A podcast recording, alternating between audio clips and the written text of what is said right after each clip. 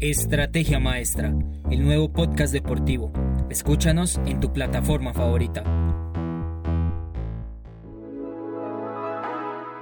Hola a todos y bienvenidos a nuestros Flash News en esta ocasión con lo último del ciclismo. Miguel Ángel López debutaría con Movistar en el Tour de Romandía. El pedalista colombiano, que llegó desde la Astena, estaría cerca de correr después de cinco meses de estar en recuperación física.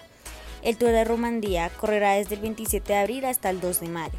El ciclista seguirá presentándose en otras competencias, pero su meta es el Tour de Francia. Esperemos que el ciclista boyacense termine de recuperarse al 100%. El ciclismo femenino colombiano está listo para continuar.